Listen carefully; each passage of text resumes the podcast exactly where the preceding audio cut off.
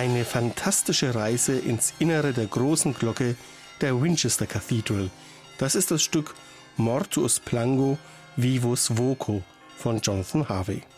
1980 stellte sich der englische Komponist vor, wie es wäre, wenn man frei wie ein Vogel durch den Glockenklang fliegen könnte und schuf damit einen Klassiker der elektronischen Musik.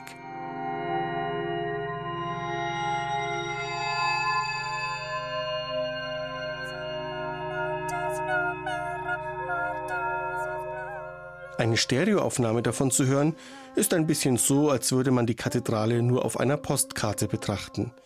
Denn Harvey hat sein geheimnisvoll schillerndes Stück für acht Lautsprecher konzipiert, aufgestellt rund um das Publikum herum. Jede CD kann davon nur ein unvollkommenes Abbild bieten. Doch jetzt präsentiert eine SACD Harveys Geniestreich erstmals im spektakulären Surround Sound. Und damit kann der Flug durch den Glockenturm nun wirklich losgehen.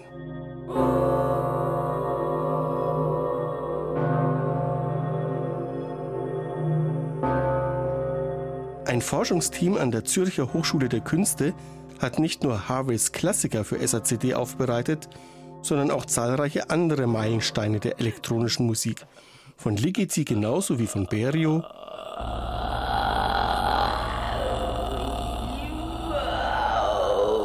Von Lachenmann genauso wie von Varese.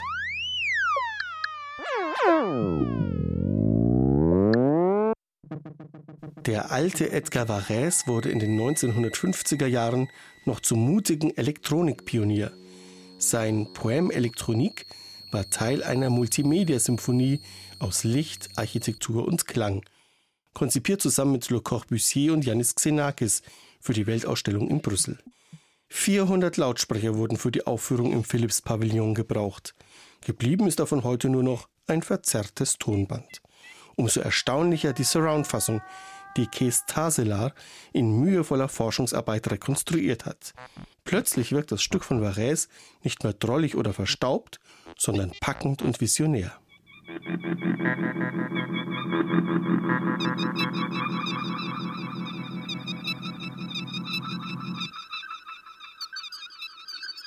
Den Originalklang von alten Tonbändern restaurieren versunkenes Wissen über längst vergessene Techniken sammeln, Stücke aus den 50er und 60er Jahren für heutige Ohren aufbereiten. Das Zürcher Forschungsteam wendet Prinzipien der historischen Aufführungspraxis auf elektronische Musik der Analogtechnik-Ära an. Und wie bei der alten Musik ist da manche Entscheidung auch eine Geschmacksfrage. Ob es zum Beispiel historisch korrekt ist, Ligitis Glissando-Studie von Mono auf Surround aufzupeppen, darf bezweifelt werden.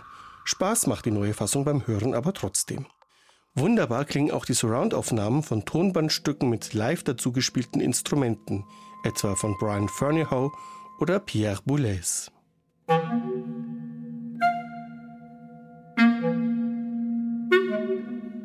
Das Zürcher Projekt, geleitet vom Institutsdirektor Germán Toro Pérez, setzt Maßstäbe. Und wer eine Surround-Anlage zu Hause hat, für den wird das heimische Wohnzimmer damit zum Elektroniktempel. Zwar fehlen auf dieser Doppel-SACD noch ein paar wichtige Namen wie Stockhausen oder Xenakis, doch in Zürich wird schon fleißig weitergebastelt und so darf man hoffen, dass bald eine Fortsetzung folgt.